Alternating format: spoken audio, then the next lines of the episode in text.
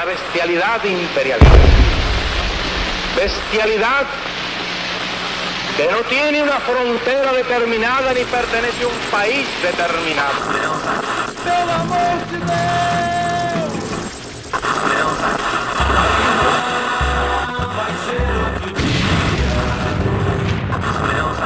Filhotes da ditadura! Todos engordaram na ditadura!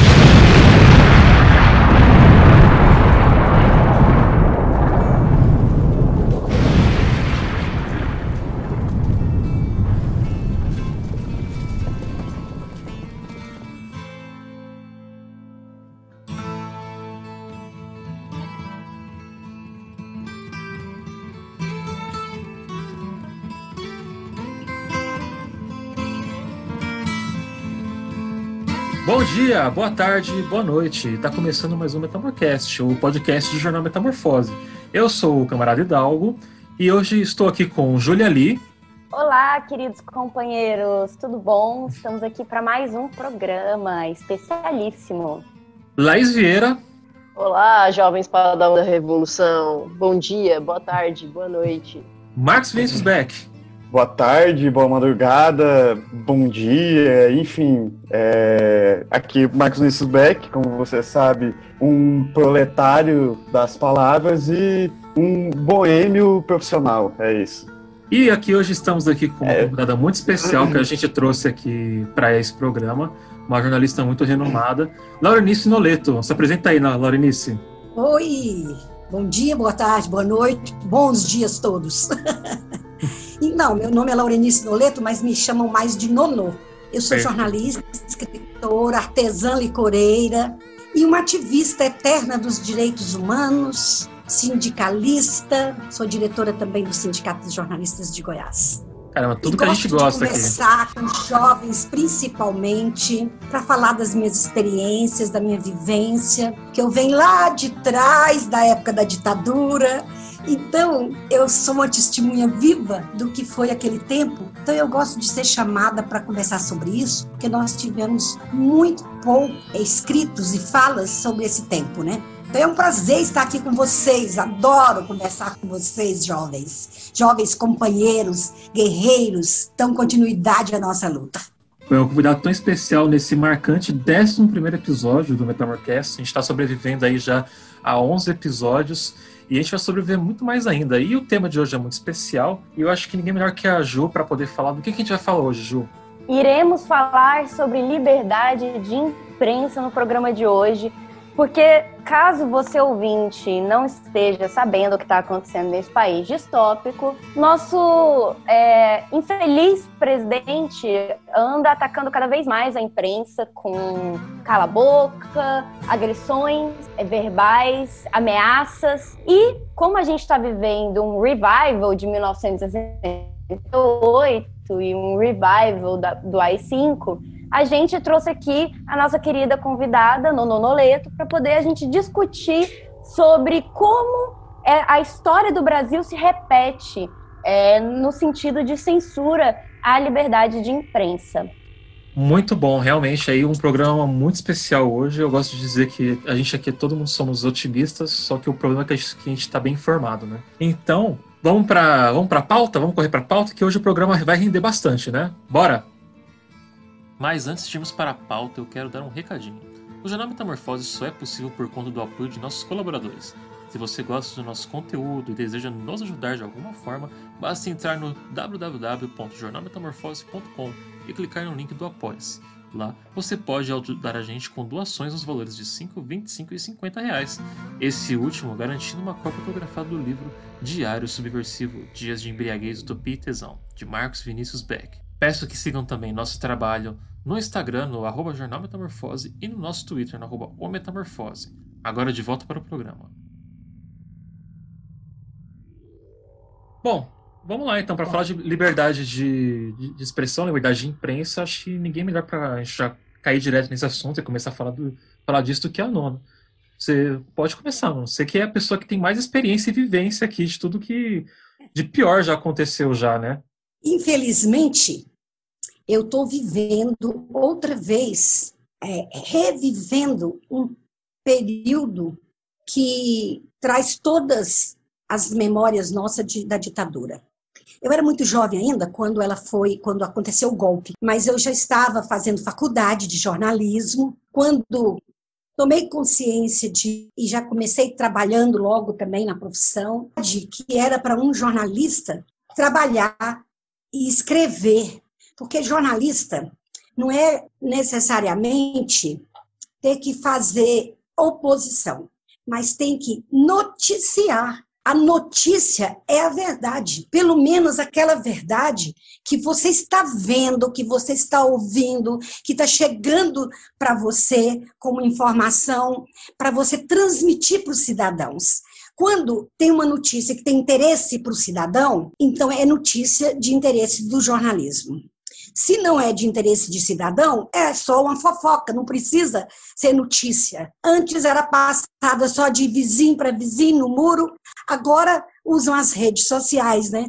Os WhatsApp, os Instagram, para divulgar fofoca. Mas quando se fala que é notícia, nós tivemos na época da ditadura dois períodos distintos. O pré-golpe, quando a notícia e os jornalistas foram usados, a imprensa, de certa forma, foi comprada, eu digo que foi prostituída a grande imprensa, para que preparasse o golpe de 1964. Como? Antigamente, um jornal impresso, e nós tínhamos que, vamos lembrar que antes quase não tínhamos televisão era muito pequeno o acesso à TV no Brasil, mínimo. O que, que nós tínhamos de veículos de comunicação de massa?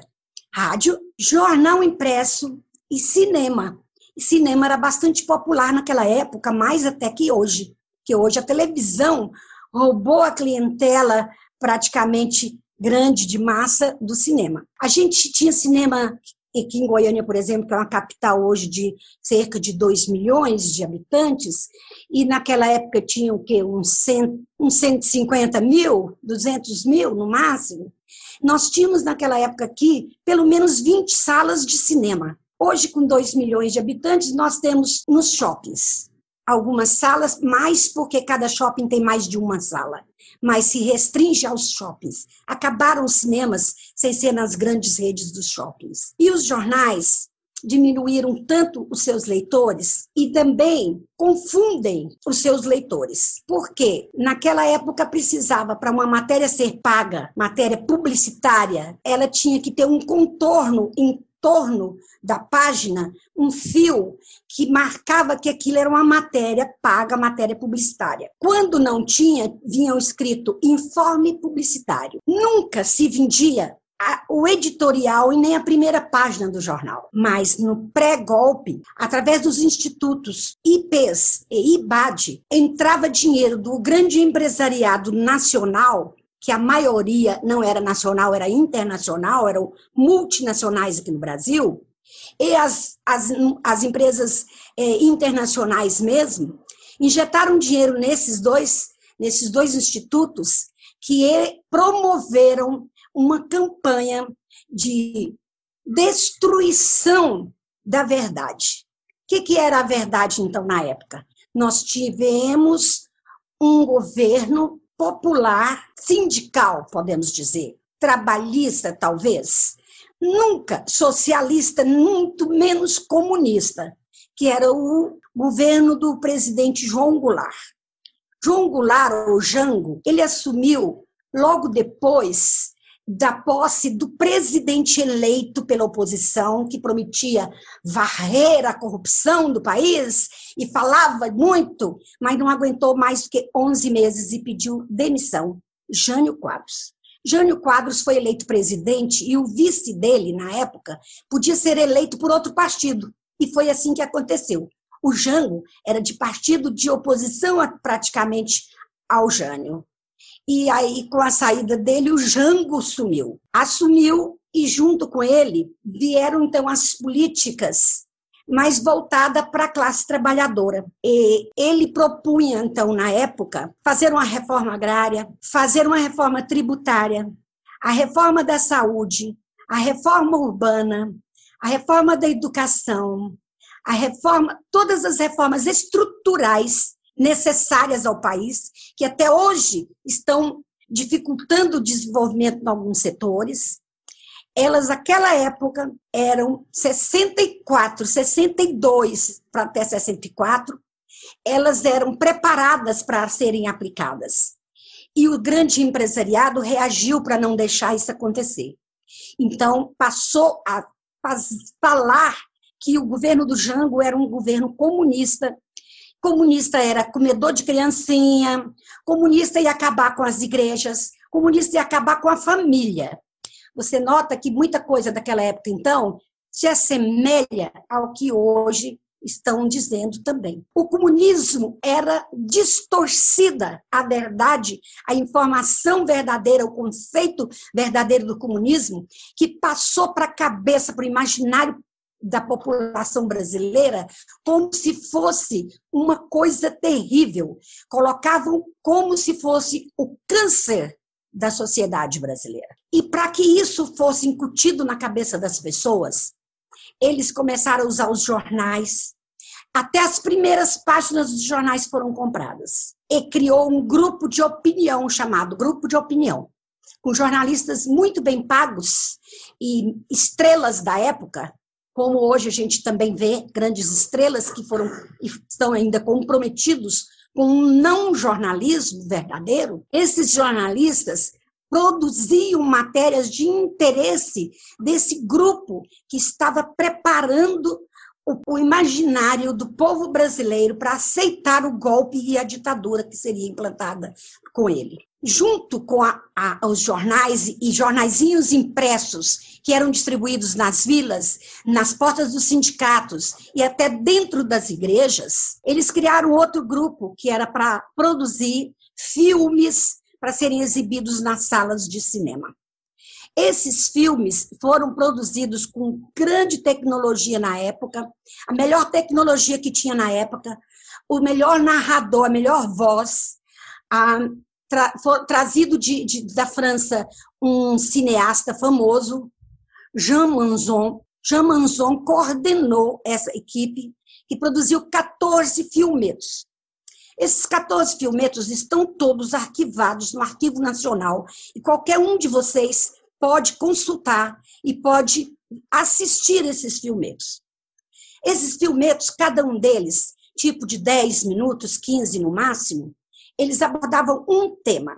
Um deles era, então, é, o movimento estudantil colocado como se fosse os baderneiros, os arruaceiros eram sindicalistas que iam para a rua, o exército, a marinha e a aeronáutica, apresentada cada um num filmeto como os grandes salvadores da pátria, como os grandes heróis da pátria, mostravam que o comunismo era fazia uma imagem de mulher tendo um filhinho no braço e sendo arrancado na marra o filhinho dos braços dela, bebê, e ela gritando, chorando, e, e isso era a imagem que eles passavam, que era o comunismo, destruindo as famílias e acabando com os lares e que era isso que ia acontecer no Brasil. Isso foi massificado nos cinemas de todas as salas do Brasil.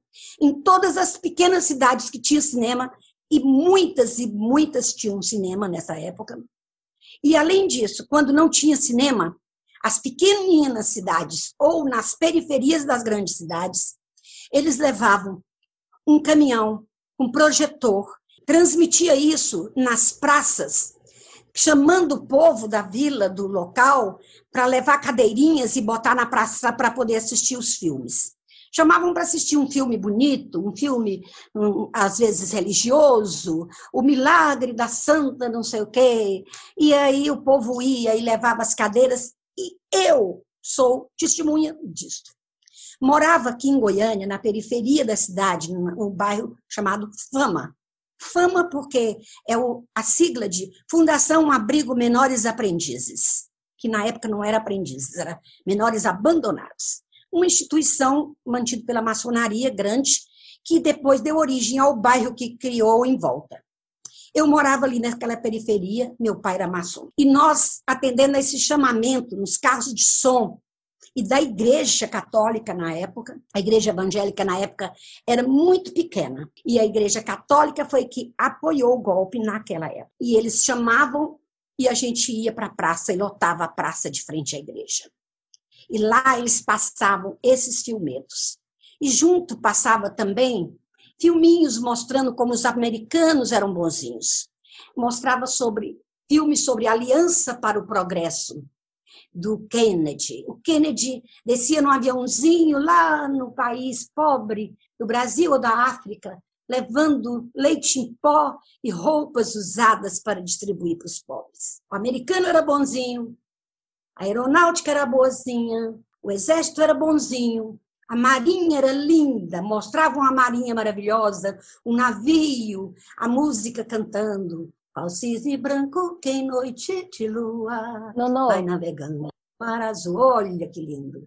Quando você viu que o presidente atual começou a agredir cada vez mais os jornalistas, como você se sentiu? Eu senti que estava acontecendo como nessa época que estava tudo de novo sendo preparado para um outro golpe. Eu percebi e escrevi sobre isso, e no meu livro eu falo sobre isso, eu escrevi o um livro, né? Flores no Quintal, Memórias de Sonhos e de Lutas, que eu conto as histórias dos bastidores do Brasil na época em que o meu falecido marido, Vilmar Alves, jornalista, ex-presidente do Sindicato dos Jornalistas, foi preso político. Então, desde aquela época, eu percebi que precisava escrever essas histórias e o livro foi lançado já há seis anos, vai fazer sete anos. E desde aquela época eu já falava que estava acontecendo, a imprensa brasileira estava novamente sendo corrompida e comprada, porque estavam preparando um novo golpe. O que, que era agora? Naquela época, desmoralizaram o governo do Jango até o ponto do, do, das Forças Armadas entrarem na cidade do Rio de Janeiro, irem para Brasília e chegarem e tomarem o poder e o povo não reagir, porque o povo aceitou que estava sendo salvo, que a salvação do comunismo, que o comunismo era o terror do povo brasileiro. Agora, o que está acontecendo? Eles tentaram desmoralizar e, e endemonizaram os governos populares democráticos do PT, que nunca foram comunistas. O PT nunca foi comunista. O PT é mal socialista, mas ele é uma proposta de, pelo menos, trabalhar justiça social e, e, e valorizar a classe trabalhadora, resgatar, ou resgatar não, porque nunca teve, mas, mas dar, é, garantir direitos básicos para a sociedade, para a classe trabalhadora, para os pequenos, diminuir a injustiça social, tentar fazer um pouco de justiça social, diminuir o fosso que existia entre os ricos e os pobres, como sempre existiu no Brasil. O que, que aconteceu? Eles começaram a dilapidar, jogando primeiro a história de mensalão. Mensalão, mensalão, mensalão, mensalão. Criaram um lava-jato e esse lava-jato foi destruindo a imagem não só do PT, mas de todos os partidos. O que, que aconteceu? O povo brasileiro criou um medo de políticos ou uma aversão, uma decepção, melhor falando, de políticos, achando que todo político então era corrupto. Não tinham provas, mas julgava e condenava por convicções, julgava e condenava por notícias de jornais. Aí nós vimos que, por exemplo, a Globo, que lá na, no governo, para implantar o golpe, é, apoiou o golpe, apoiou a ditadura, tanto que há pouco tempo atrás eles vieram a público num editorial e confessaram isso e pediram perdão ao povo brasileiro por terem apoiado o golpe e a ditadura. O que, que aconteceu agora também? Eles continuaram fazendo e apoiando também o sucateamento da democracia brasileira. Criou um vácuo que possibilitou um outro tipo de golpe, porque deram um golpe também né, na Dilma. A Dilma foi golpe, não foi impeachment aquilo, aquilo foi um golpe. Ela não provocou, ela, ela não, não, não teve crime, ela teve pedaladas fiscais. Criaram esses termos pedaladas fiscais como se fosse uma ironia, um, um sarcasmo. E, é, na verdade, é uma expressão formal usada na contabilidade todo mundo quase usou e usa. O que, que ela fazia era tirar dinheiro da caixa onde eles, o próprio governo põe e pagar, na época, o que, que ela fez para pagar? Os seguros da agricultura. Os grandes agricultores foram os beneficiados por sacar esse dinheiro para pagar para pagá-los e no final do mês entra o dinheiro do governo e cobria tudo. Esse foi o grande crime que eles chamaram de pedalada fiscal e que condenaram a Dilma por isso. Na verdade, então, foi outro golpe. Mas o golpe maior foi depois, porque o povo desacreditou na política. E aí vence o quê? Vence o charlatanismo, vence aquele que se apresenta como o antipolítico, que, na verdade, viveu a vida inteira de política. O bolsonarismo, por exemplo, que se colocou como o antipolítico, ele, na verdade, é a pior política que existe. Ele vive de política há 30 anos, os filhos todos eleitos políticos. Mulher foi eleita política, ex-mulher dele. Todo mundo vive nas tetas da política há 30 anos mas ele se colocou para o povo que estava com a cabeça feita contra as políticas tradicionais que tinham sido a imprensa usada para isso. O que, que aconteceu sempre? Muita gente da imprensa sabia o que estava acontecendo, mas não tinha o espaço. O espaço é do dono do jornal, da imprensa, que agora está apanhando outra vez. Lá atrás, a imprensa apoiou o golpe, apoiou a ditadura. Aí, o que, que aconteceu quando eles estavam no poder? Deram na cabeça da imprensa. Botaram censor dentro dos jornais. E o censor cortava as notícias do jeito que quisesse. Por exemplo, uma notícia não podia falar de greve, não podia falar em comício. Nunca, nunca teve notícia falando que existia uma guerrilha no Brasil a guerrilha do Araguaia. Aconteceu uma guerrilha no país e nunca foi noticiada. Jamais mereceu, ganhou um pedacinho de jornal. A gente sabe que é, eu sou recém-formado é, em, em, jornalismo, mas comecei a trabalhar é, como jornalista ainda durante a faculdade. E uma coisa que eu sempre converso com, com a Júlia, com a Laís, até mesmo com o Hidalgo, é que eu sinto uma carência de ter um ensino de jornalismo verdadeiramente antifascista. Por que, que eu digo Sim. isso? Porque lá em 2018, e eu lembro isso e, e, classifico como uma colocação lastimável da professora é, de dizer que o, o, o, bolsonarismo não representava um perigo é, para a democracia, ou seja, não era um, um, um, um político de orientação neofascista, né? Então é. a professora dizia que aquilo era um exagero e tal. É, eu sinto que essa, esse, a partir disso, eu sinto que o contexto de 64, em que se deu o golpe com o apoio é, da grande mídia, com o de 2000 e, desde 2013 por aí, a, a, imprensa brasileira, na verdade a grande mídia brasileira sempre teve um ímpeto é, antidemocrático mesmo. Como que você vê essa, essa, essas questões assim, é, o, o como que você analisa essa, esses dois momentos e tendo em vista essa formação do jornalista? Quer dizer, você acha que essa formação ela é, ela é de fato boa? Ela é ruim? Como que você vê isso? Olha, eu não vivo dentro da, da, da academia, da faculdade, dos cursos, mas eu sempre sou convidada uhum. a fazer palestras para estudantes lá de jornalismo, de direito, de história, para falar justamente dessa experiência. Porque o que eu vivi naquela época, eu fui, por exemplo, diretora, editora de um telejornal, de uma TV pública daqui de Goiás. Coloquei no ar o primeiro telejornal dessa editora, que foi em 1976.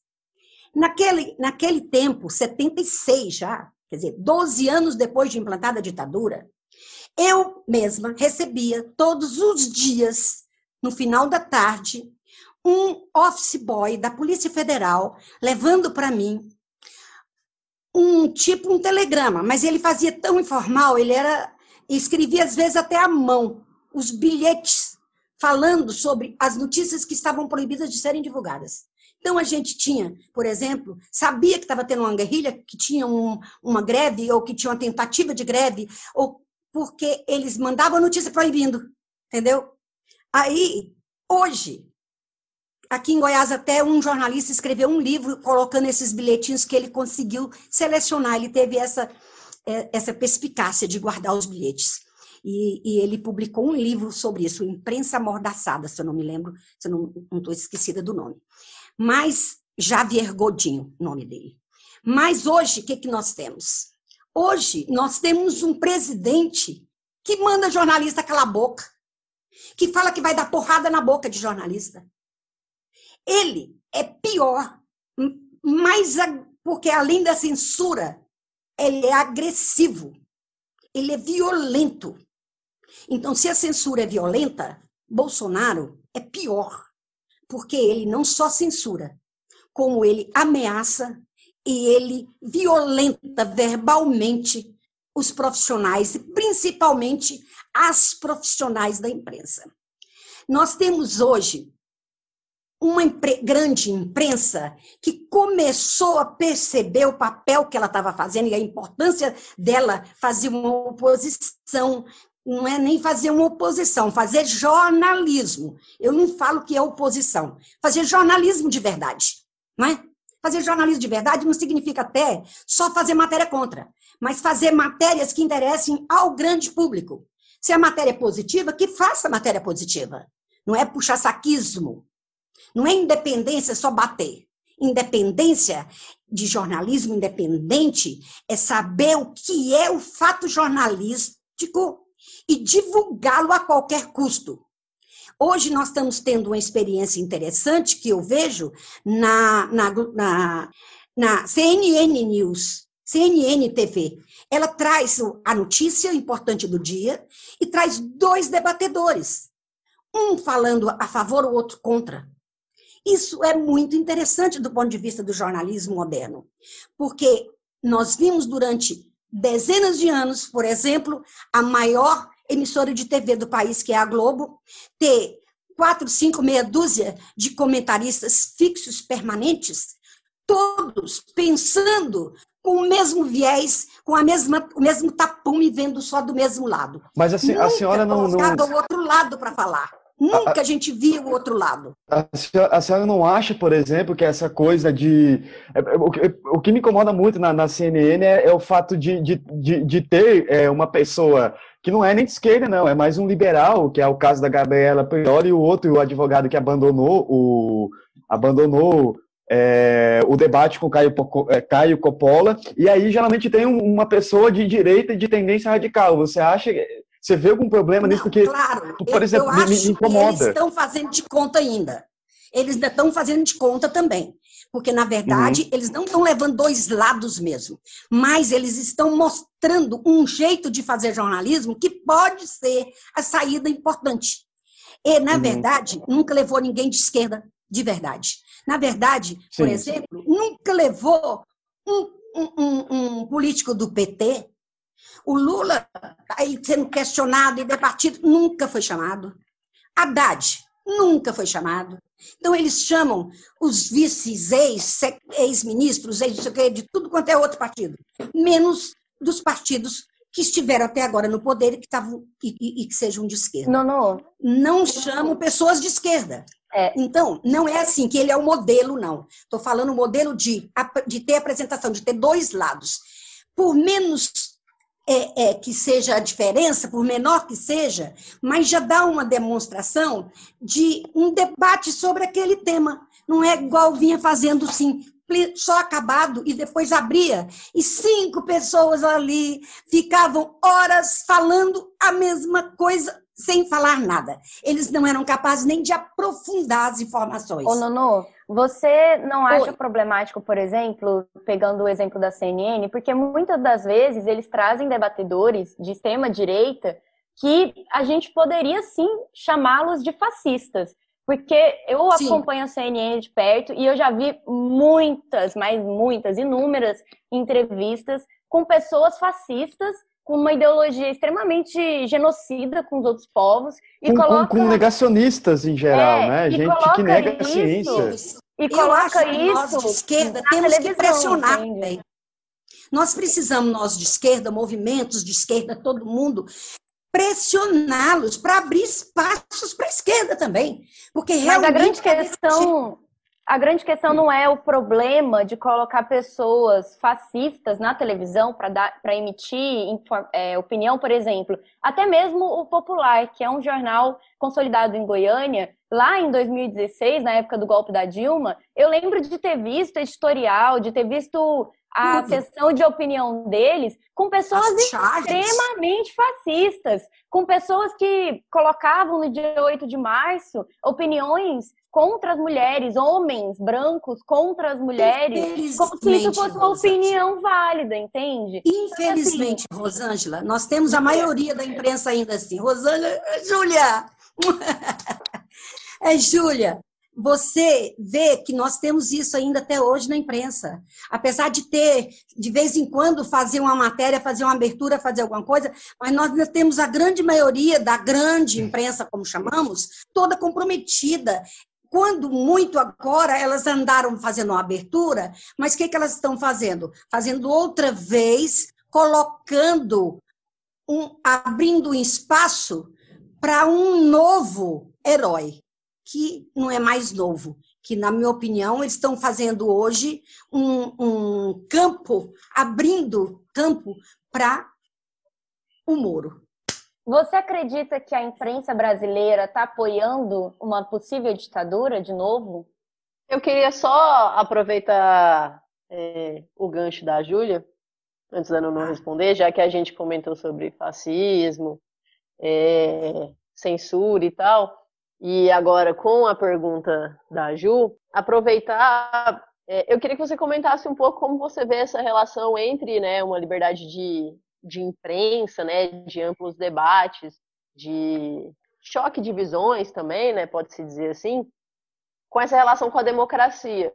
Né? É, muita gente entende como sendo essencial um dos pontos para uma democracia plena, efetiva, a questão da liberdade de imprensa, né? Que é uma discussão também que está muito à tona nos últimos dias, por exemplo, por causa das questões lá em Belarus, né? Que inclusive o, o governo teve né, algumas posturas bem autoritárias frente a jornalistas, principalmente internacionais. Aí você puder comentar um pouco como é que você vê essa relação entre a questão da, da imprensa e da democracia? Olha, a liberdade de imprensa é uma coisa muito difícil para a gente falar. A gente fala e luta por ela e briga por ela. Mas existe, eu acho que a necessidade é de lutar pela liberdade de expressão. A liberdade de imprensa, ela, ela é a liberdade do patrão. Infelizmente. Cada jornal, em cada TV, é, cada uma é a cara da, do seu dono. Aqui em Goiânia, há três dezenas de, de anos, houve uma, experi uma experiência de um jornalismo diário impresso, em que se criou, dentro do jornal, um conselho editorial com todos os segmentos representados da redação, é, não, e o conselho comunitário, no, que era o foi, povo representado dentro do jornal, discutindo o jornal e falando o que, que era importante para o jornal. Essa, é, isso é a liberdade de imprensa. Essa, Mas eu não conheço outro que tenha isso. Essa, essa experiência foi, só para retomar, às vezes, o, o, o, para o ouvinte entender, essa experiência foi no Diário da Manhã, nos anos 80 não? Foi. Foi o Diário da Manhã, mas foi na fase inicial dele. Foi nos é, primeiros é, anos geração. do Diário da Manhã. Depois disso, sim, sim, sim. Ele, ele fechou, ele faliu, e quando voltou já não tinha mais nenhuma característica desse jornal, jornal anterior. Mas ficou uma experiência para a história do jornalismo brasileiro. Inclusive, foi, vieram para cá, nessa época, o, o, que morreu agora, o Washington Novaes, uh, vários, vários jornalistas de, de âmbito nacional, de muito respeito, de grande credibilidade, atraídos por, por esse projeto. Não foram eles que trouxeram o projeto, não. O projeto foi implantado desde o início, assim. E muito interessante, muito importante, como, como um exemplo, porque funcionou. Funcionou. Funcionou só até o ponto em que a liberdade de expressão a liberdade de imprensa, o, o, o dono do jornal proibiu a última matéria de uma série que vinha sendo feita sobre mortos e desaparecidos da ditadura militar. E um desses era de Goiás. Eles foram um casal que foi morto, assassinado no interior de Goiás, numa roça, escondidos, é, e, e, e, estavam vivendo lá durante um tempo quando foram surpreendidos e mortos, assassinados, e os corpos escondidos. E os jornalistas descobriram e foram até o final. Quando chegou nesse final, e que iriam apontar, inclusive, os mandantes desse crime, os responsáveis por esse assassinato, a matéria foi proibida de ser publicada. O que, é que os jornalistas fizeram? É, deram um golpe e publicaram jornal, no jornal às escondidas a matéria. Fizeram a matéria e, na hora de madrugada, tiraram a outra que estava e colocaram aquela. No dia seguinte, o dono do jornal, Batista Custódio, o dono do jornal era compadre do ministro, do ministro, do secretário de Justiça e, e ex-delegado de Polícia Civil daqui de Goiás, que era indicado, apontado como responsável por essas matanças, por torturas, por prisões irregulares, criminosas e tudo. E ele, então, demitiu os responsáveis, o jornalista que falecido, Antônio Carlos Moura, o meu marido, que era, que era presidente do sindicato, não pôde ser demitido porque era presidente do sindicato, foi tirado da, da, da direção do, do jornalismo, que ele era o editor-chefe, é, chefe de reportagem e foi colocado para fazer esporte, repórter do esporte. E os outros, o editor também foi, foi mandado embora. O que, que houve, aconteceu? Houve, então, uma paralisação e cerca de 30 jornalistas pediram demissão junto com eles e saíram do jornal. Nesse período, nós fundamos essa turma que saiu toda, uma cooperativa de jornalistas pouco tempo depois, pró-jornal. Mas então eu quero dizer assim, que a liberdade de, de imprensa, ela só existe quando, até chegar no ponto que o capital, que é o dono da empresa, o, o, o dono do jornal, o grande capitalista, é incomodado. Então, aí, os apaniguados dele, os protegidos dele, ou ele próprio, faz parte, né? É, não permite mais. Então, a gente tem que brigar e trabalhar e ocupar todos os espaços. E os jornalistas têm que aprender a ocupar os espaços e fazer isso e ter não só responsabilidade com a verdade, com a notícia, mas como responsabilidade com a, com a construção da, da cidadania que passa pela democracia. Eu acho que o jornalista tem que ter como alvo a democracia. Se é importante para a democracia, ainda que ele perca o emprego, ele tem que fazer jornalismo. Ele tem que falar, ele tem que perguntar o presidente, ainda que ele ameace dar murros na sua boca. Ô, Nono, da porrada. Na... Falando sobre o Jair Bolsonaro e a situação da imprensa atual, e pegando esse gancho que você trouxe relacionado à liberdade de empresa e liberdade de imprensa, né? Que é uma coisa que a gente é. fala muito no Metamorfose. A gente está vendo um momento em que, por exemplo, a grande pergunta por que, que 89 mil reais foram depositados na conta de Michele Bolsonaro não está sendo uhum. respondida. E isso me trouxe é uma sensação muito daquele, daquele vídeo muito famoso é, da época da ditadura, se não me engano, em 68 ou 69, é, do general empurrando o fotógrafo e dizendo que se ele não parasse de perguntar, ele ia preso, e, enfim, né? Sim. General Você... Batista Figueiredo, ele deu praticamente um chute quase no, no repórter, e é, é, é, são similares, são, são cenas, né? As mesmas, mesma coisa agora o Bolsonaro faz. Ameaça dar um murro na boca de uma jornalista.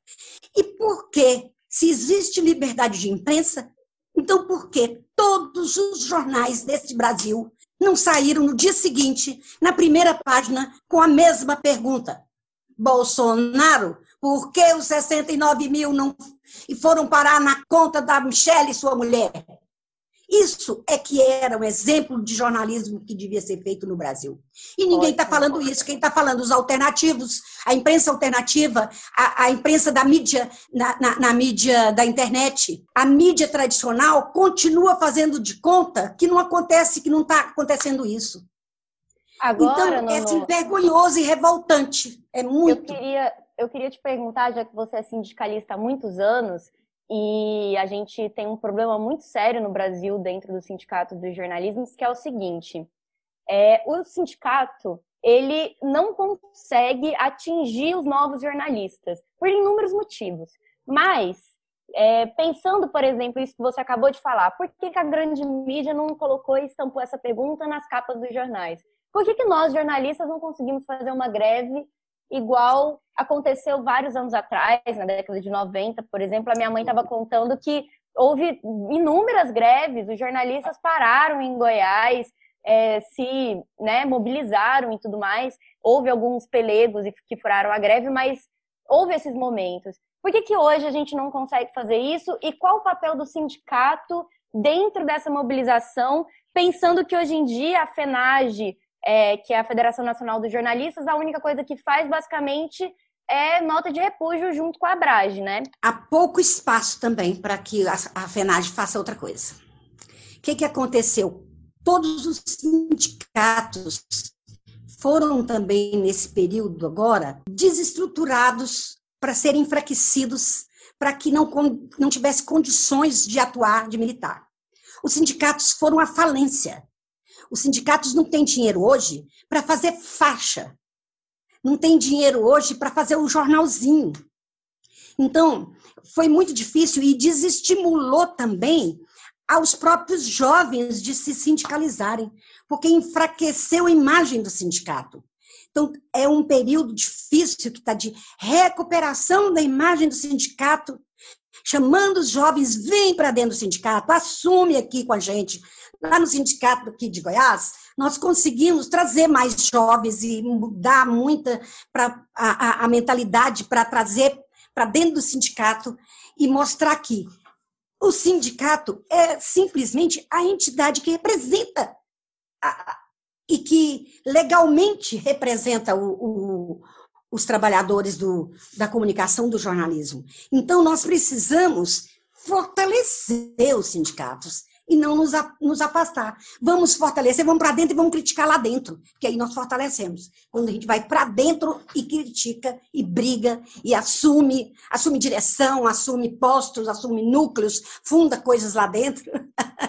Mas, por exemplo, Nuno, é, eu ah. mesma estou passando pelo processo, vou até contar um spoiler aqui para o ouvinte, de me sindicalizar no, no Sindicato do Rio de Janeiro, já que eu estou morando aqui, né? Só que uma coisa que Sim. aconteceu que eu achei absurda. Inclusive, comentei bastante isso com a minha mãe, que também é jornalista, é, sobre isso. Cara, 350 reais para um novo jornalista sindicalizar no Sind RJ. Você acha que o jovem e o jornalista proletariado tem 350 reais para se sindicalizar no momento de pandemia, no momento de censura igual a gente está vivendo hoje? Não seria o caso, talvez, de modificar essa sindicalização, óbvio, eu acho que tem que ser pago, sim, porque é importante para a estrutura do sindicalismo. Agora, você não acha que existe um abismo entre os jovens que estão começando ou estão há pouco tempo nessa profissão e o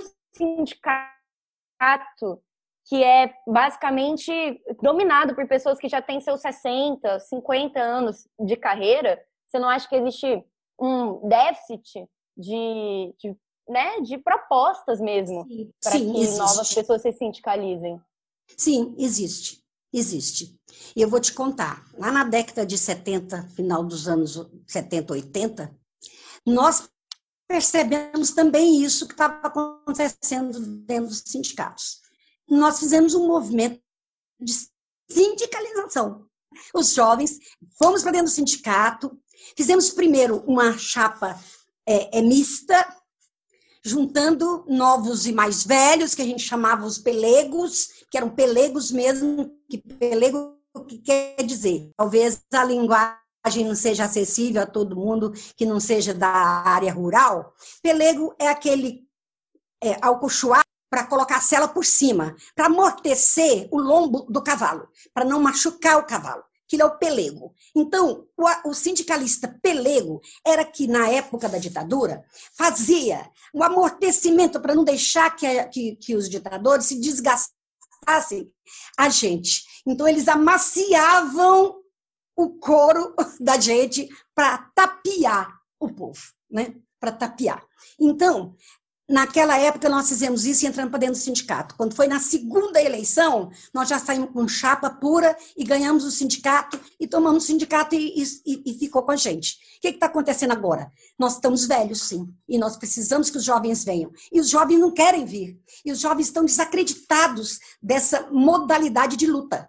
Então, a gente precisa mostrar para eles que ainda é um instrumento de luta importante e que eles têm que fazer vir para dentro e tomar conta. Então, aqui em Goiás, nós já criamos, inclusive, a carteirinha do estudante. Para começar a chegar para o sindicato sem precisar pagar e conhecer o sindicato e participar do sindicato, para que ele vá assumindo e que vocês tomem conta no nosso lugar. Precisa disso. Eu não me lembro agora, porque minha cabecinha assim meio fraca com, com números. Eu não sei quanto que está cobrando aqui em Goiânia. Agora, teve um problema. É que teve um. Eu me lembro que teve uma taxa que foi um pouquinho alta também. Eu ainda cheguei a comentar que estava havendo alguns, alguns jovens jornalistas recém-formados que vinham, pediam a carteira do sindicato, pagava a carteirinha do sindicato da FENAGE e acabava de receber, na outra semana vinha mandava cancelar. Não participava mais do sindicato. Por quê? Porque ele queria só a carteira. Ela, ele não queria participar porque não queria contribuir com a, a, a porcentagemzinha, a mensalidade, alguma coisa para o sindicato. Então, foram vários casos que aconteceram seguidamente. Então, eles exigiram que botasse uma, uma quantia maior para como fosse um, um, uma calção amortecedora de três meses, uma coisa assim. Mas eu não me lembro quanto que era, não. Eu acho que não é isso tudo, não. É, aqui no tá Rio. Mas é alguma coisa que foi assim. Aqui no Rio é uma, é uma grande decepção, assim. Eu que sou jovem, é, sou jornalista há pouco tempo, né? Igual o Beck, eu estou na profissão há pelo menos uns 5, 6 anos. É, eu entendo que o, o, sindicato é uma, é uma cumpre uma função importante. Só uhum. que, é, por vários motivos, a nossa juventude não consegue. Não consegue se filiar, sabe? E para tipo... dentro, participa das assembleias e fala isso. E convoca o povo para ir também, para dar força, para dar voz para vocês. E pedir mudança e pedir que, que haja, que descubram uma forma de atender, de, de, de, de que vocês participem, de garantir a participação de vocês, que é direito de vocês. Não é uma obrigação, é direito de participar. E aí eu acho que tem que ir para dentro e, e, e, discutir, e questionar, e propor, fazer proposta diferente e tentar ganhar lá dentro. Vamos para a luta. É muito importante. Lá, aqui em Goiás, nós estamos muito felizes porque nós conseguimos levar pessoal mais novo, fazer parte, inclusive, da direção. A gente renovou pelo menos um, dois terços, eu acho, um terço de toda a, a diretoria. E vem cá, é, você acha que o sindicato é, consegue é, ser uma instituição que vai ser uma base de luta para a gente lidar e, com a censura que a gente está vivendo hoje? E, Júlia, só acrescentando na sua pergunta, é, e aí dando também um pouco de spoiler para o ouvinte, é, para além do Metamorfose, eu trabalho no Diário da Manhã. É, já falei isso algumas vezes, é, mas só para contextualizar, porque dialoga um pouco com o que está sendo falado aqui é, e, e sobre o sindicato. Alguma das frustrações que eu tive em relação ao, ao sindicato foi nos períodos mais tristes, o que é sabido do Diário da Manhã, que a gente estava seis, sete meses sem receber salário. E aí a gente não via nenhuma postura efetiva disso, assim. Então isso foi um pouco desanimador. É, é, é, é só comentando mesmo isso, assim. É, e, e também acrescentando, como que é, como que a gente pode, talvez, é, mudar essa, essa conjuntura que ela, não, ela é muito comum no Brasil, não é só uma coisa que acontece no, no Diário da Manhã.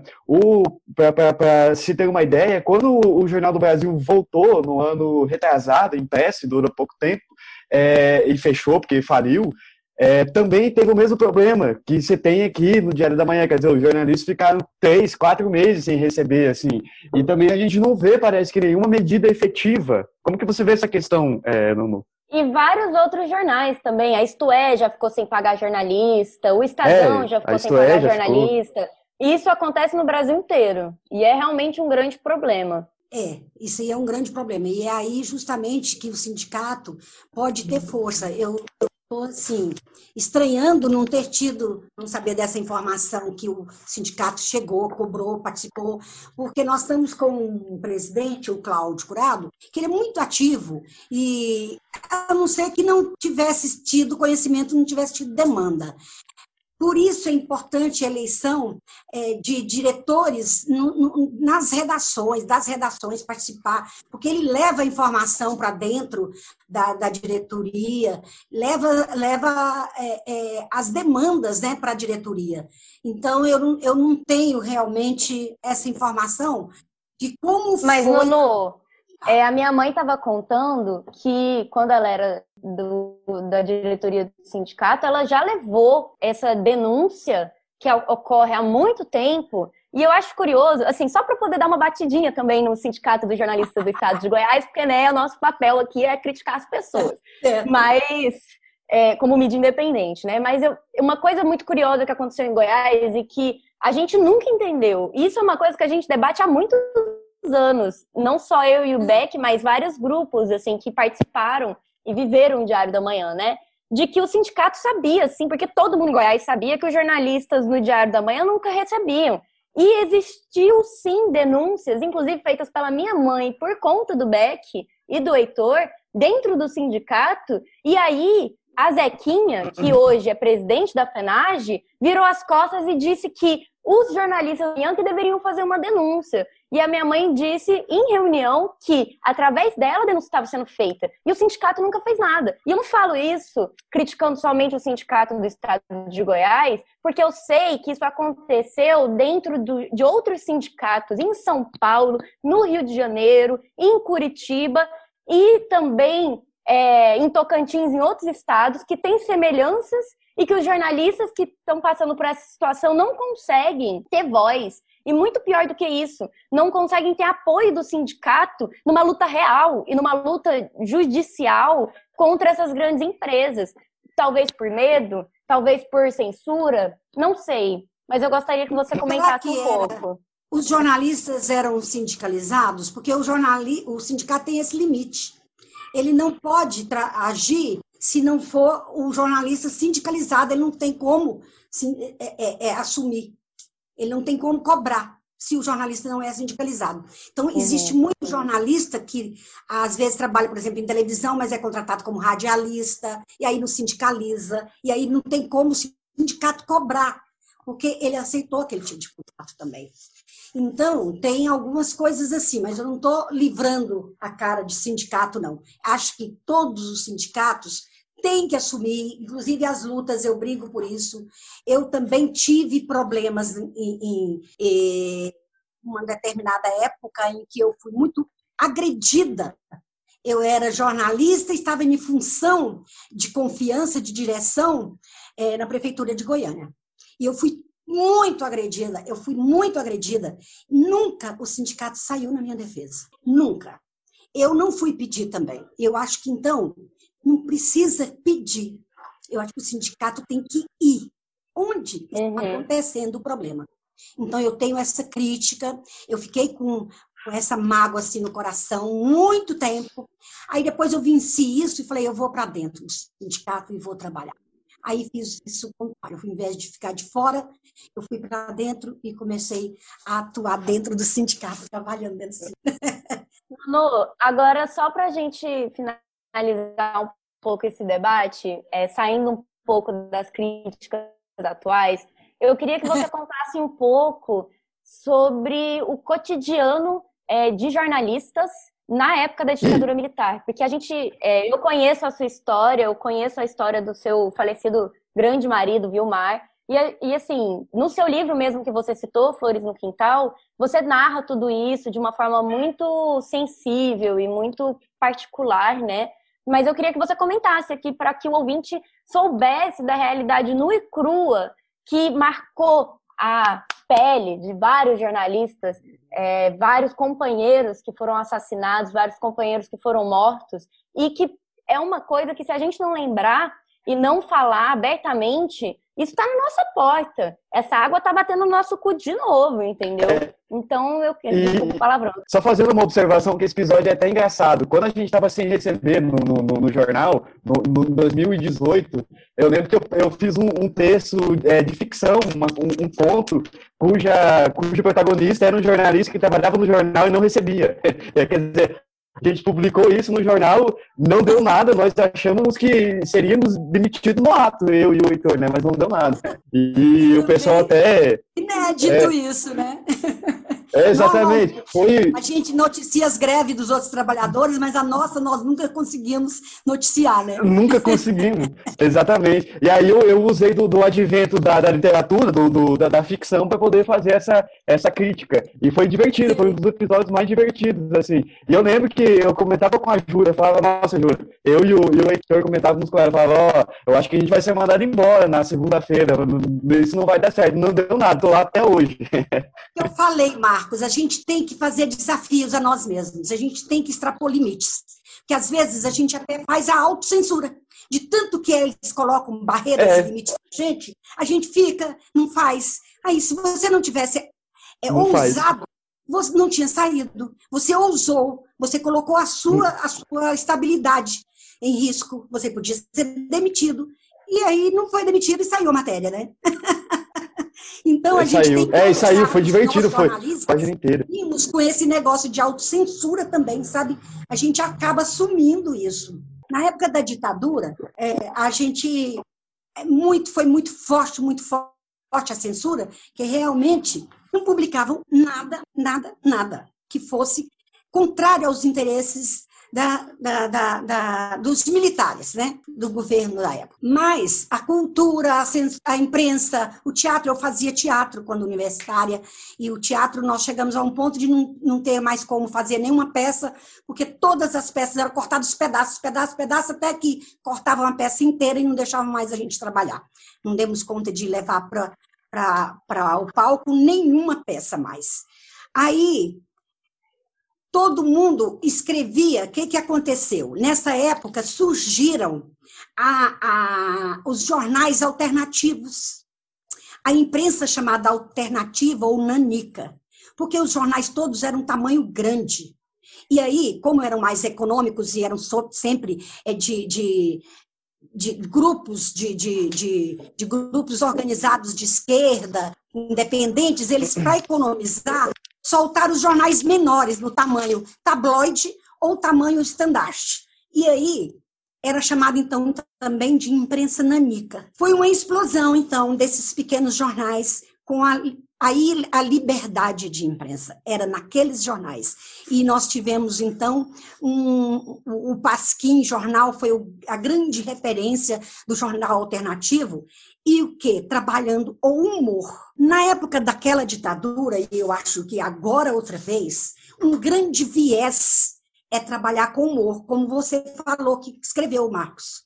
O, o, você fez uma matéria de humor e aí passou pela censura porque provavelmente nem perceberam, nem leram direito. Não, na nem, época da ditadura a gente fazia isso.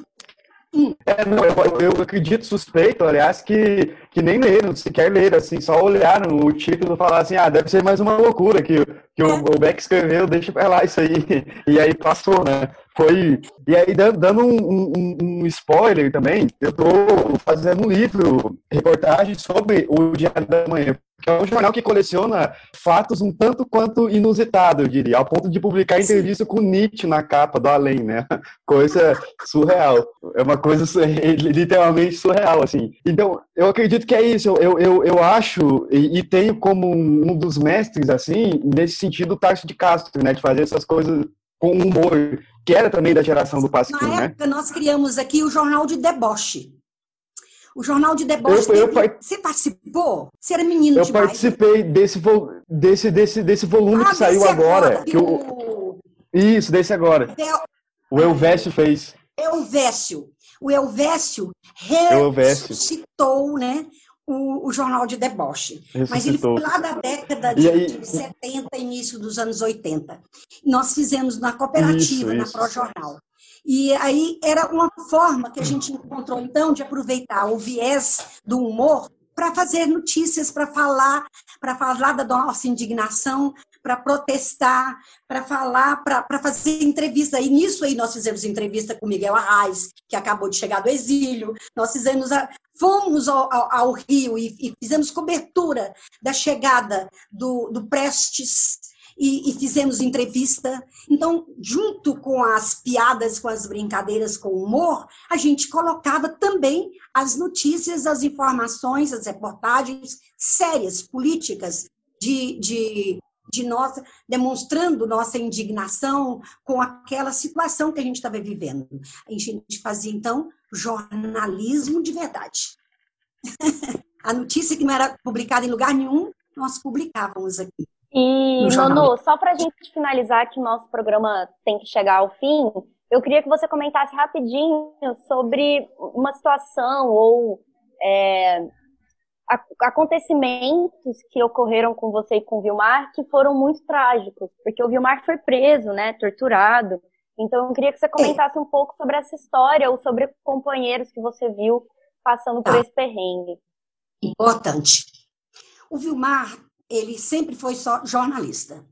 Ele trabalhava na rádio universitária. Desde menino, 16, 17 anos, ele fez um concurso, passou como noticiarista, que ficava ali ouvindo notícias e copiando, e não tinha, não tinha agências de publicidade, e, e- e as que- poucas que tinham eram muito caras para uma pequena rádio da universidade, então eles ouviam e, e reproduziam, e ele já ia fazendo, e o outro já ia lendo, e faziam o Tesoura Press. E nos intervalos disso, ele escrevia crônicas, que eram lidas diariamente num programa da rádio que chamava Mensagem.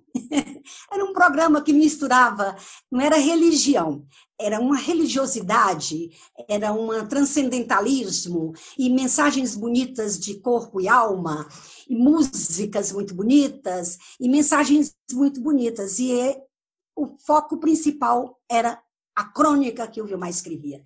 Era lida por um jornalista, uma voz muito bonita, José Tormin, e a polícia começou a implicar com aquilo porque a, a mensa- as crônicas eram tão já fazendo sucesso que, terminado o, o programa, ficava fila na porta da rádio para pegar cópia da, da, da, da crônica. E era impressa em, em mimeógrafo manual. Impressa em mimeógrafo manual e distribuído na fila depois do, do, do programa, todo final de tarde. Aí, o Vilmar, um dia, estava dentro da universidade, na sala da assessoria de imprensa da reitoria da universidade, na Praça Cívica, na época. Eu estava na sala junto com ele. Quando bateram na porta e o Vilmar ia transmitir ao vivo, naquele momento, notícias da UFG. E quando chamaram ele, ele atendeu a porta e fez o sinal para mim que ficasse ali, que ele voltaria logo. Saiu e não voltou mais. E o, jornal, o, o, jornalista, o técnico da rádio ligava e cobrando e chamando para entrar no ar, entrar no ar, e botava música e acabava e botava outra e o Vilmar não voltava. E o Vilmar não voltou. E eu ali, esperando por ele, porque naquela noite nós iríamos para uma reunião do então clandestino Partido Comunista Brasileiro, PCB. Eu iria me filiar ao PCB porque ele já era afiliado. E aquela seria a noite da minha filiação. Eles pegaram o Vilmar e levaram naquele momento era um sequestro, foi um sequestro. Ele estava com um revólver debaixo de um casaco apontado para o Vilmar e o obrigou a descer o prédio da, da, da, da, reitoria, passar do lado da fila do boião. E ele não fez nada porque ele tinha medo que eles atirassem atingissem até outros estudantes. E era o que eles ameaçavam. Ou então de voltar e me pegar também. E o Vilmar lembrava que eu estava com as bolsas, tipo, toda riponga, né? Com aquela sacolona cheia de livros proibidos, porque os livros eram proibidos. Era proibido ler até Jorge Amado, Gilberto Freire. A gente não podia ler, gente não podia estudar na faculdade o Capital. Para comprar o livro Capital, nós tínhamos que comprar escondido numa livraria, que era entregue, embrulhado em papel de presente, com fitinha e tudo para gente. Era um segredo, era, era, era em senha que a gente tinha que falar para receber o livro e o livreiro nos vender esses livros. Aí eu fiquei esperando o Vilmar uma semana e o Vilmar não voltou. E eu sabia então que ele estava sendo, que ele tinha sido preso. E muitos outros desapareceram nesse período e eu não sabia e ninguém sabia o rumo. Até que eu cobrei muito do reitor e da, e da assessora de imprensa na época, que é a professora Jane Sarques. E ela cobrou também do reitor e eles deram notícia dele, porque ele desapareceu dentro da universidade. Aí eles deram notícia para o reitor, Farnese Dias Maciel Neto que era considerado de esquerda e espionado também porque era considerado comunista. E aí falaram que o Vilmar estava preso incomunicável no quartel do décimo BC, que hoje é o quartel 42º BIM, lá no setor Santa Genoveva, já era ali. O Vilmar estava incomunicável. E eu fui a, aconselhada a, a desaparecer antes que me desaparecessem também comigo. E aí eu me escondi também durante uns 15 dias até que passasse a onda que eles estavam prendendo muita gente. Quando eu percebi que eu precisava voltar, porque o Vilmar estava preso e não tinha ninguém na família dele que tivesse informações, que pudesse ir atrás, que soubesse do problema, da problemática toda e da problemática maior que era um preso ficar desaparecido sem ninguém procurar por ele. Era colocá-lo facilmente para ser descartado, sabe? Como fizeram com muitos. Vilmar ficou preso no décimo BC e eu voltei consegui achar que é, é, fazer com que a mãe dele fosse visitá-lo. Não me deixaram visitá-lo porque eu não era parente de primeiro grau. A mãe dele o visitou num dia Daí, dois dias, ele já foi transferido para Brasília. Por quê? Porque na véspera do que ele foi, do que ele foi visto pela mãe, no dia seguinte, o preso do lado dele, na cela do lado da cela vizinha dele, era um menino, tinha 18 anos. Ele ainda iria completar 19 anos, daí três dias. Chamava-se Ismael Silva de Jesus ele tinha o codinome de Olavo. Ele sofreu tanto, tanto, tanto, tanto, porque ele era o responsável pelo empréstimo dos livros para os companheiros, os camaradas. E como o bibliotecário da, da, turma do PCB, ele emprestava os livros que guardava na casa dele e anotava num caderno com os codinomes, porque ninguém usava o seu nome real para salvaguarda, para sua segurança e segurança de todos. Cada um usava um pseudônimo. E aí eles queriam que ele, pegaram ele e pegaram esse caderno. Aí queriam que ele entregasse o nome verdadeiro e endereço de cada um daqueles. Ele não sabia. E ele não, e os que soube, os que ele sou, sabia, ele não entregou também. Ele resistiu até ser morto. Ele foi torturado com choques elétricos, com hematomas, ele foi entregue para a família dele, todo com o olho furado, a, a língua toda preta enrolada, o corpo queimado com tocos de cigarro, hematomas no corpo inteiro, as unhas arrancadas. E isso eles faziam com os nossos jovens. E assim foram também muitos jornalistas. O Vilmar foi pego primeiro, nem porque era do partido, mas porque escrevia as crônicas para a rádio universitária. Eles tinham arquivado todas as crônicas que ele escreveu para a rádio. E eles não aceitavam de forma alguma que ele continuasse fazendo aquelas crônicas. E o Mar ficou preso. Depois, quando o rapaz foi morto, o, o, o jovem, o Olavo, eles tiraram todos que estavam presos aqui em Goiânia. Estava lotada todas as dependências do 42º BIM. Eles levaram para Brasília. Esparramaram em Brasília, o Vilmar ainda ficou mais em dois lugares diferentes em Brasília, duas de prisões diferentes. Depois de cinco meses preso e sob tortura, eles foram conseguiram ser, ser liberados com um advogado, Dr. Rômulo Gonçalves, que eram poucos advogados que se arriscavam a defender presos políticos na época.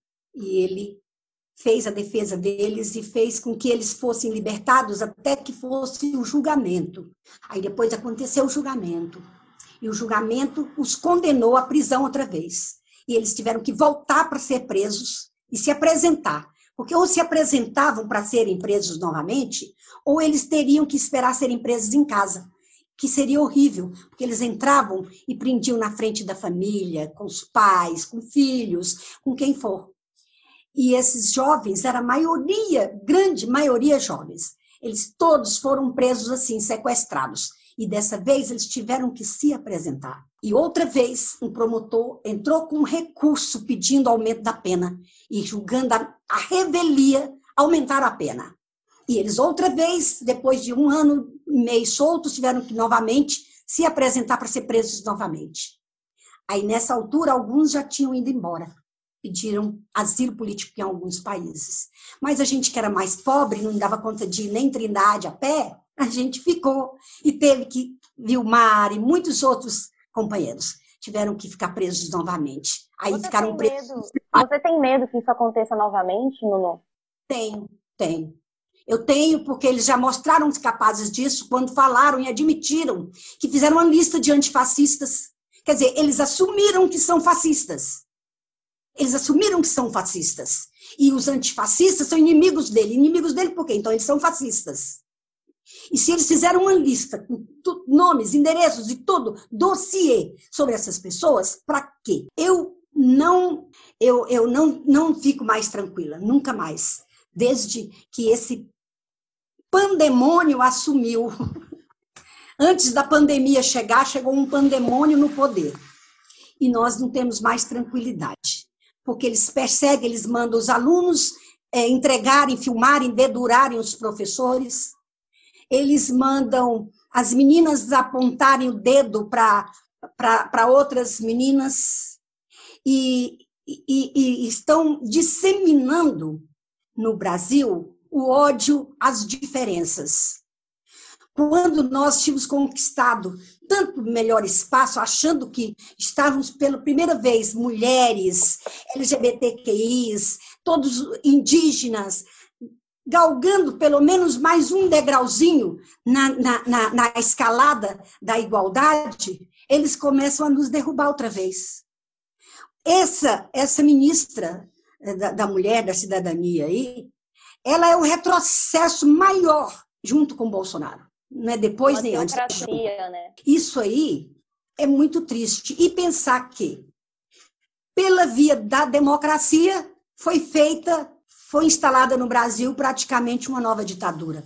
Porque 70% dos cargos estão na mão dos militares. Então, os militares estão outra vez no poder. E eu temo, se a gente não tiver seguro na rua, falando, brigando, ocupando os espaços, eles ocupam. Nós temos que ocupar os espaços. E cabe aos jovens, principalmente, essa missão. Queria Você- te agradecer por ter participado do Mectamorcast. Muito obrigada por ter contado um pouco mais a sua história tão emocionante, tão difícil de ouvir, né? Ainda mais para nós, jovens jornalistas. Você quer se despedir dos nossos ouvintes?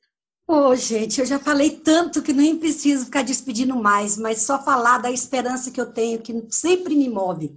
Eu já vou completar no final do ano 72 anos, mas eu tenho uma juventude dentro de mim, porque eu tenho energia da juventude. Eu acredito na juventude, eu acredito no movimento, sabe? Eu acredito na força do movimento, da força dos jovens, da rua, dos movimentos organizados, sabe? Dos movimentos sociais. E nós temos que voltar a ocupar as ruas, que as ruas são nossas, as ruas são do povo da esquerda. É de povo que defende o povo, não é povo que defende elite. Elite, o lugar de elite não é na rua, o lugar da elite é lá no- nos, nos palacetes, nas mansões. Nós é que somos donos da rua e temos que ocupar as ruas. É isso, acho que a gente tem só a agradecer a receber a Nonô aqui Ah, hoje. tá. Ela, Eu que Trouxe aí- agradeço vocês pela oportunidade de falar, tá? Não, que é isso, trouxe toda a experiência, toda a vivência, coisa que a gente não tem nem como imaginar como é que é e como foi. Porque a gente está começando, né? E eu acho que a gente está. Vocês É, estão infeliz- muito bem. E- É só que a gente está Parabéns. começando e, e quase caindo já no colo do fascista, né? A gente já está virando, já entrando no, num governo proto-militar aí que vai ser difícil de se livrar. E é importante a gente ter essas conversas aí e se manter sempre atentos, né? Sempre alertas para não cair Sempre nessas, nessas arapucas. Então, eu acho que é isso. A gente pode terminar por aqui. E brigadão, viu, Nuno? Sério mesmo. Obrigado por dar esse espaço, por vir para o nosso espaço aqui e compartilhar a sua história. Tudo de bom para vocês.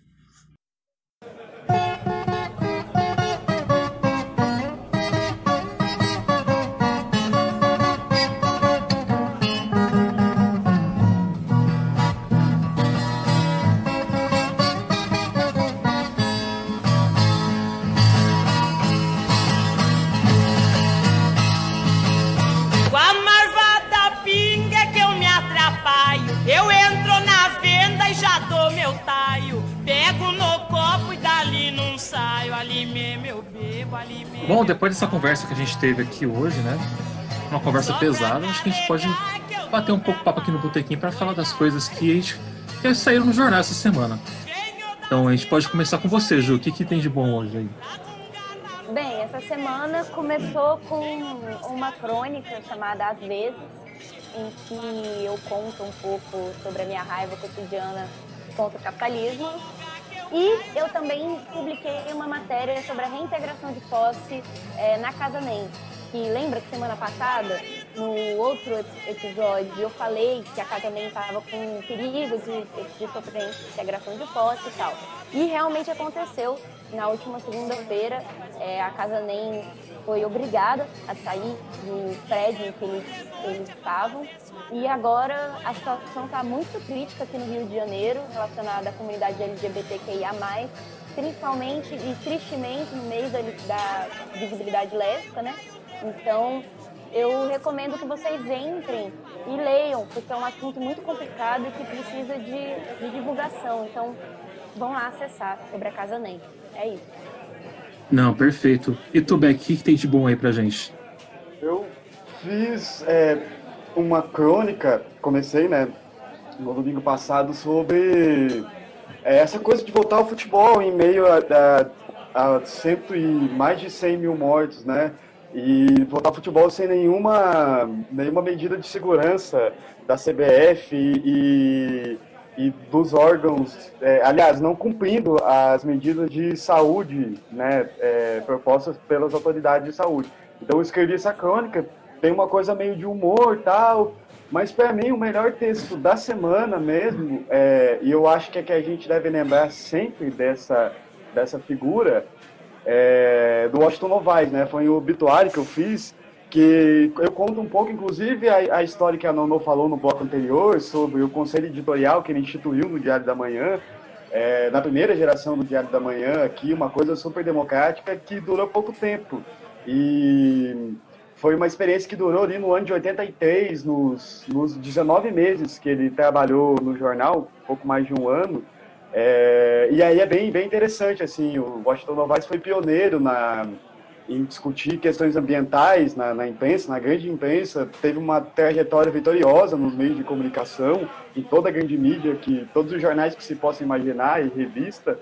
É, e aí ele morava aqui em, em Goiânia, era é, consultor do FICA, né, o festival que é o que tudo indica, o governador aí, o Ronaldo Caiado conseguiu destruir é, o FICA, aclamado no mundo inteiro. E é isso, para mim são é, é, essa é a melhor matéria da, é, da semana, embora eu tenha escrito ela por uma razão meio triste, a morte do Novaes, né?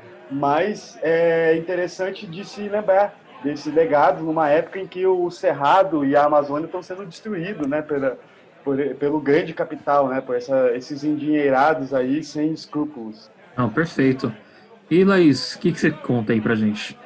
Bom, essa semana, infelizmente, não tem nenhum texto meu lá no site do jornal, mas eu gostaria de destacar e indicar dois textos do Beck.